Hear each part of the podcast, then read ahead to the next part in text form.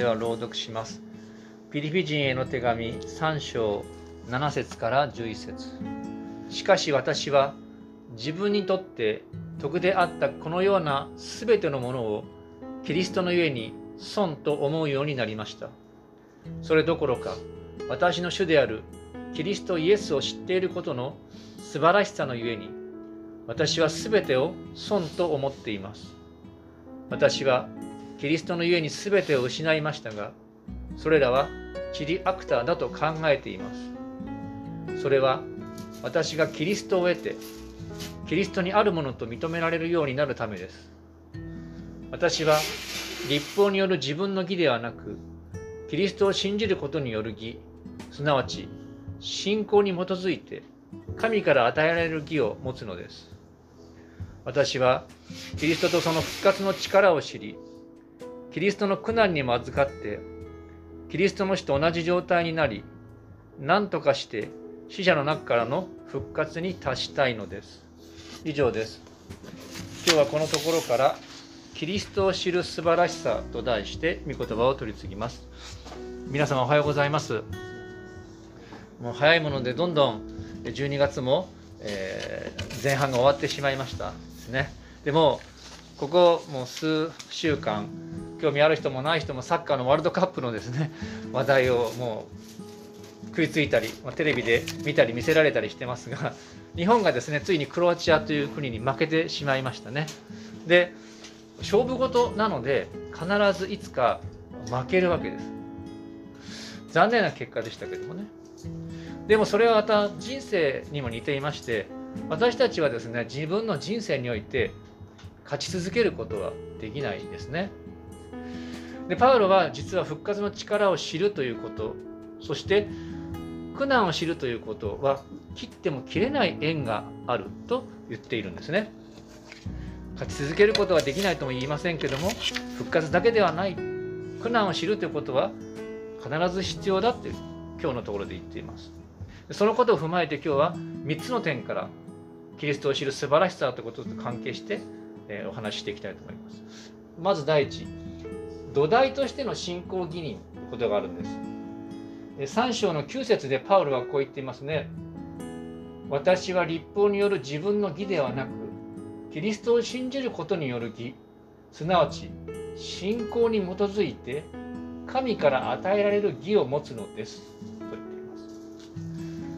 ここではですね神の前の神の前でですね義とされるというその神の前で義とされる2つの方法が述べられているんですね例えば皆さんどうですか？道端で警察官に会ったりパトカーに遭遇するとどんな気持ちになりますか？私が住んでる町の ATM2 つあるんですけど駅前に最近必ずですね警察官がいるんですオレオレ詐欺振り込み詐欺の被害が多いので立ってます。で、行く、行きますよね。いるとですね、ドキッとするんです。で、私いつもこうやって、お疲れ様ですってやるんですけど。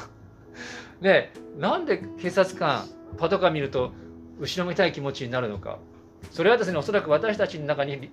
法律100%守っているという確信がない、なんかそういうところがあるので、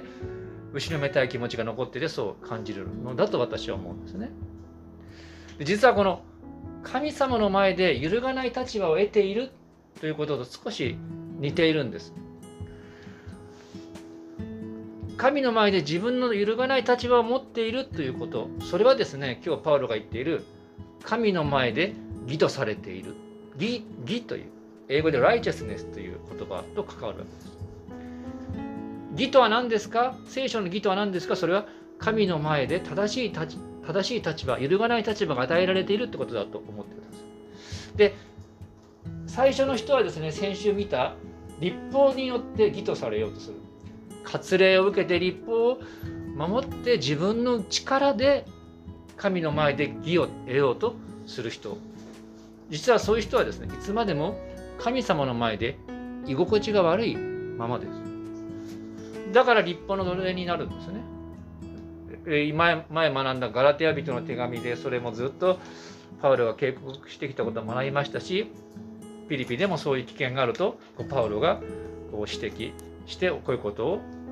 教えてるわけです。でよく言うありますよね。目の前に人参ぶら下げた馬。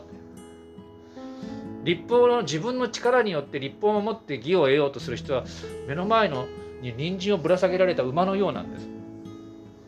自分の力では人は神様に対して自分の罪を償い尽くすことができないですし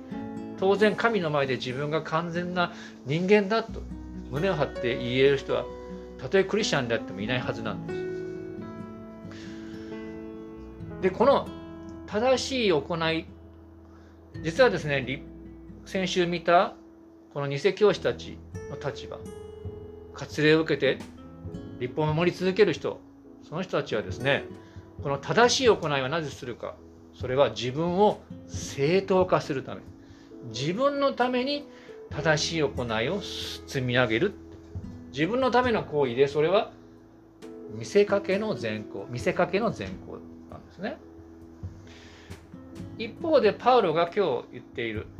キリストを信じることによる義すなわち信仰に基づいて神から与えられる義を私は持っているって言ってるんです。どういうことでしょう？よく知ってますよねこのイエス様の十字架。そのイエス様の十字架どんな意味があるか。それは私たちの罰を神の前で全て償う十字架です。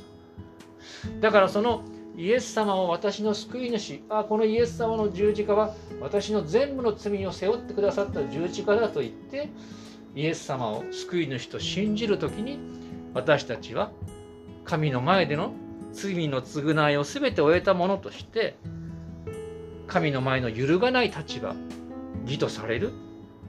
これがいわゆる信仰義に信じるだけで救われるっていうのはそういうことなんです。皆さんあのファミレス行ったことあります？ファミリーレストラン。ある時に私びっくりしたことがあるんですね。誰って言いません。この教会の人じゃないんですけど一緒に行ったらですね何人かで行ったらあのドリンクバー頼みますよね。そしたらですね一緒に行った方が私頼んだからねあなた飲んできなよ。分かんないから。分かんないからもって飲みに行けよって言われてすごくびっくりしたんですね。皆さんそういうことしたことあります？あそうでしょ？私うん、それはね犯罪ですよね。ででそういうことをしても、まあ、私だったらそれもしその立場でドリンクバー行ったらもう後ろめたいわけです。でも払ってれば自由に行き来して飲めるわけですよね。でも同じで私たちちょっと卑近な例かもしれませんがイエス様が全部罪の罰を神の前で払ってくださいましたから私たちはある面自由で神の自由に神の前に行き来して揺るがない神様の前での立場を得ている。それが信仰義人なんですね。でパウロはそのことをまとめてそれに今書いてありますけどね。もう言ってますけども失礼しました。でそういうことでですねイエス様を信じることによって私たちは神の前での正しい立場を得ていますから先ほどの立法の人と違って私たちは良いことをして神の前での自分の地位を確保しようというそういう労苦から解放されます。私もですねバブテスマを受けてそれが分かるまで3年ぐらいかかったんですけどある面本当に苦しかったんですね。良いことをしても悪いことをしちゃう。自分本当に神の前で正しいんだろうかっていうことを葛藤しましたがイエス様の十字架の開かないってことを本当に分かった時にですねそういう思いから解放されました。で私たちが神様の前で正しい立場を得ているのであれば自然と良い行いが湧き上がってくるんですね。それは見せかけの善行ではなく本物の善行なんです。でこれは私たちの良い行いの土台としての信仰義人なんですね。さっき見たのは神の前の立場の土台としての信仰義人です。良いことをし続けて神の前の地位を私たちは得る必要がないイエス様の十字架があるから。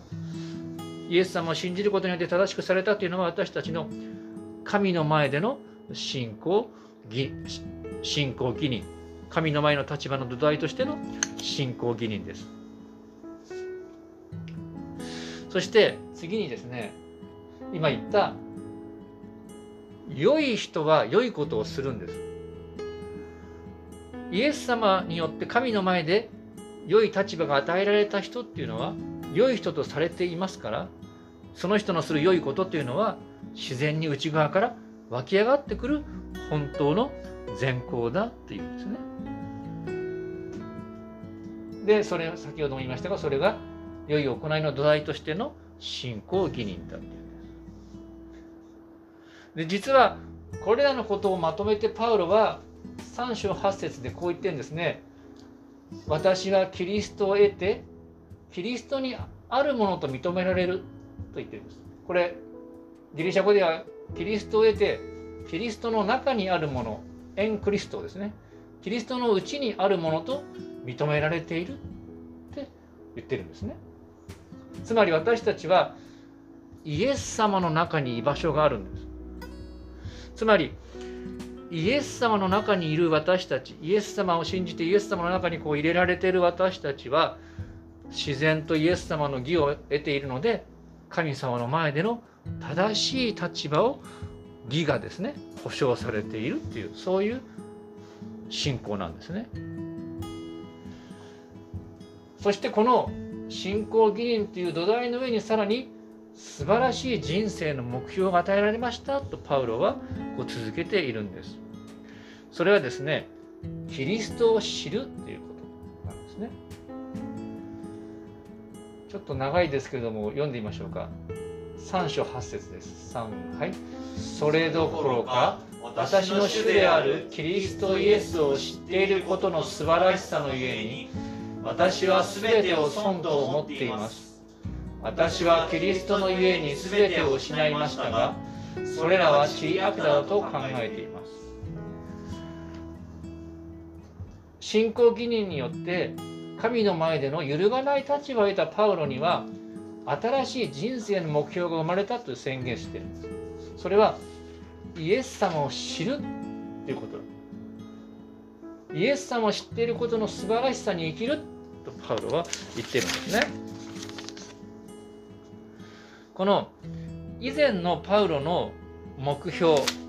それは先ほど言ったようにですね神様の前で自分が良いことをして神の前での立場を得る。それにしゃかりきになっていたんです。だから立法を守るだけじゃなくて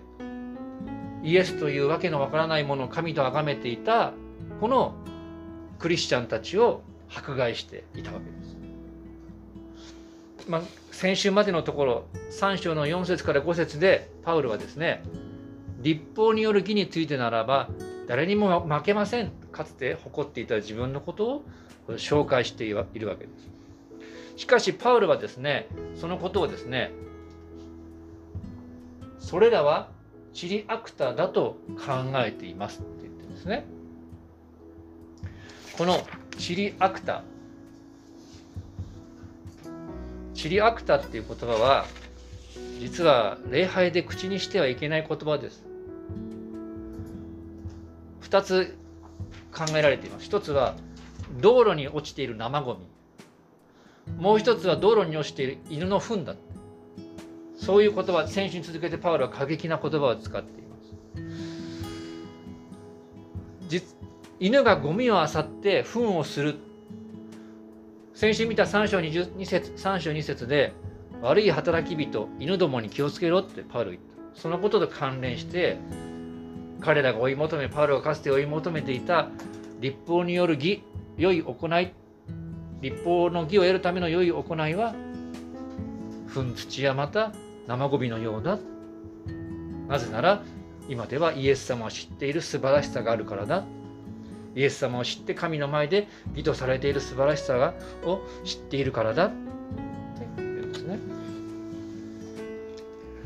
私の主であるキリストを知る素晴らしさを体験しているからだ。でこの私の主であるキリストイエスっていう言葉はさらっと読み読み流しますが大変珍しい新約聖書で1回しか使われていない言い回しなんですね。それはどうですか？私の主である。他でもない。私の主なる神である。キリストイエスですって。いうパウロとイエス様の親しい関係がこの言葉に込められているんです。皆さんただ知っているじゃなくてですね。友達なり家族伴侶だパートナーなり。それを親しい会話とか助け助け合う関係によって助けられ助けるそういう関係によって人格的に知るという深みがあります。そのことをパウロは言っているんです。イエス様のことをそうやって深く知っている。実はそのイエス様を知るということこそ人生の最大の目的だとパウロは言うんですが実は私クリスチャンになって40年近くになるんですがイエス様を信じてすぐ私を導いた宣教師がこういうんですね。人生の目的は神様を知ることです。そのことに向かっているならば何をしてても大丈夫です。そういうことをおっしゃった、まあ、おそらくカルバンという宗教改革者の言葉だと思うんですけど40年近く経っても今も忘れません。それはまさにこのパウロの生き様だったんですね。パウロはそのことについてですね他のところで3の10節11節でこう言っていますね。ちょっと読める方読んでみましょう。3はい。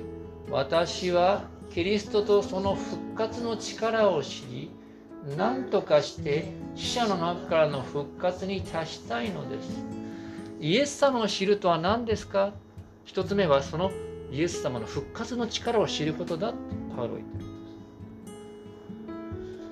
です。それはどういうことか？パウロは苦難の中でこそイエス様の復活の力を体験するって言っているんですね。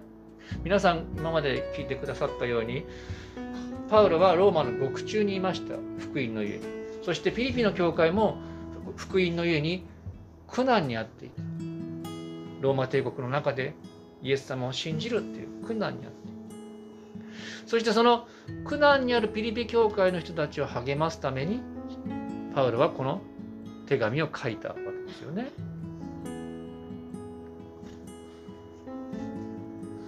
その上でパウロはこの苦難の中で実は他の箇所を見ると分かるんですけど実はどうやって精霊を通して私たちの中にある精霊が働いてそのイエス様の復活の力を体験することができると言ってるんですね。パウロはこのピリピリトの手紙の前半自分の獄中の苦難における精霊の働きについてこう言いました。この時ですね覚えてる方はいると思うんですけどパウロに反対してわざとパウロを苦しめようとしてローマでパウロに見せつけるがごとく福音を伝えた人がいてさらに私を苦しめてるって言ったんですけどそれでも大丈夫だって言ったんです。なぜか一章19節読める方読んでみましょう。長いんですけど3はいというのはあなた方の祈りとイエス・キリストの御霊の支えによって私が切に期待し望んでいる通りにこのことが結局は私の救いとなることを知っているからです。この反対者たちが私を苦しめて福音を述べ伝えているけれどもそのことさえ救いになるんだ幸いなんだ。なぜかそれはイエス・キリストの御霊が私を支えてくださるからだまさに苦難の中で体験する復活のイエス様の命について精霊によってそれを体験しているということをパウロはここで告白しているわけです。イエス様を知るそれは復活の力を知るそして重なりますけども最後イエス様を知るというのはキリストの苦難に預かるってことだっていうんですね。3章10節から11節パウロはこう言っています。私はキリストとその復活の力を知りキリストの苦難にも預かってキリストの死と同じ状態になり何とかして死者の中からの復活に達したいのです。その上でパウロはこう言うんですね。フィリピンの教会の人たちも私たちもイエス様の復活の力を体験するためにはキリストの苦難も体験しなければならないということなんです。ですからキリストを知るということはキリストの苦難を知るということと切っても切れない縁があるっていうんですね。十字架なければ復活なしとこれまでの歴史の中で言われてきた通りなんですね。それはね私たち苦しみになんか会いたくないですよね。自分自身の病気もそうですし愛する家族の病気もそうですしいろんな苦難なんか合わないに越したことないんですね。でも実はですねこの考えというのは私たちが体験する苦しみに意味を与えるある神学者はですね苦しみに尊厳を与えるって言うんです災いとか不幸かもしれませんでもそれはにその苦しんでいる私たちは苦しみに尊厳を与えるっていうんですね。どんなような意味を与えるか。私たちが体験する苦しみはこういう意味だ。それは無駄なものではなくてイエス様の十字架の苦しみに預かっていることなんだ。っていう。私たちは繰り返しますが苦しみに遭うと不幸だと感じます。それ仕方がないことですよね私たちの性分からそしてただですねもちろん苦しみや試練から逃れるために手を尽くすことは必要です。病気になればお医者さんにも行く、ね、愚かさから苦難を招かないようになすべきことをするってことも必要です。しかしそれでも降りかかる試練があるし告白しがたい苦難困難ということがやはりあるわけですよね皆さんみたいに人生経験豊富だとそういうの分かりますよね若い方若い人でもねここにいる方成熟してるから知ってると思いますでそれはイエス様に従っていても同じことなんです。私あの詳しく言いませんけどイエス様最初に信じたきっかけは試練を通してなんです。でもその後また試練が降りかかったのでなんでイエス様信じたのにこんな苦しい思いするんだってことをこう思ったこともあるんですがイエス様を従っていても苦難が訪れる。しかしそれはパウロが言うようにそのような苦難をですねそれはイエス様の十字架に預かっていることなんだと捉える時に私たちは実はそれを通してもイエス様を知ることができるっていうんです繰り返しますが苦難から逃れようとしてもいいんです愚かさから苦難に陥ることは避けなきゃいけないんです。それでも私たちは苦難に預かっている時にあ私はこれはイエス様の十字架に預かっていることなんだ。実はそれは実はイエス様を知るイエス様の苦難を知るという尊い経験だっていうんですね。まあ安易な言い方かもしれませんけどもあの私たちはですねあのいいとこ取りができない。ことなんですね。あの神学者も言ってるんです。復活信仰だけでは不健全だ。全部成功してる全部の問題解決したっていう信仰は非現実的で不健全復活を知るためにも苦難を知るそれが道理だっていうんですねで信仰のゆえに苦しみにあったフィリピンの教会の人たちそういう時に何が訪れかというと立法主義の誘惑が訪れたんですいや割礼を守ってそして立法を守って本当の神の民になればこの苦難克服できますよ苦難が訪れませんよっていう実はそういう誘惑は今の私たちにもこれさえあればあなたは苦難から解放されますっていうそういう誘惑が今でもあるわけですよね。苦難の時に安易な解決方法は罠になるんですね。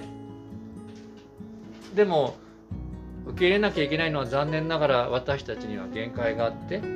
そしてパウロも言っています。この地上の体っていうのは朽ち果てていく脆いものだ。当然将来今日は詳しく触れませんでした。ここでも言ってますがイエス様の復活に預かることができる。完全な復活のに預かることができるという希望はありますがその地上の生涯においては朽ち果てる体自分のゆえの弱さや脆さを体験しなきゃいけないけれどもこの朽ち果てる脆さや弱さの中にこそイエス様の復活の力が宿っている。それが尊いっていうんですね。ですから私たちは自分の弱さとか脆さのが理由でですね苦しみを体験するときにその時こそ私たちの朽ちる器の中に宝であるイエス様の復活の命がある。そういうふうに知ることができる。パウロはそれを美しい言葉で表現しています。それを最後に皆さんで見ていきまって終わりにしましょう。第2コリント4章7節ですね。これは有名な三浦綾子さんのエッセイの小説の題題にもなりましたけどもね。読んでみましょう。3はい。私たちはこの宝を土の器の中に入れています。それはこの計り知れない力が神のものであって私たちから出たものではないことが明らかになるためです。第2コリント4章7節。お祈りしましょう。天の神様皆を賛美いたします。私たちの生涯にはさまざまなあるいは次から次へと困難や試練が訪れますが私たちがそれを通して自分の脆さを知りまたイエス様の十字架に預かるその機会であることを信じます。しかしその中にこそ私たちが知るイエス様の復活の力ご精霊の命があるそのことも信じて感謝いたします。どうぞこのイエス様の苦難と復活を知りあなたにあるものと認められこの地上の生涯をあなたのためにまた人々のために良い技に励んでいくことができるようにどうか導いてください。この願いと感謝を私たちの救い主主イエス様のお名前によって祈ります。アーメン。それでは皆さんしばらく1分ほど神様に答えてお祈りしていきましょう。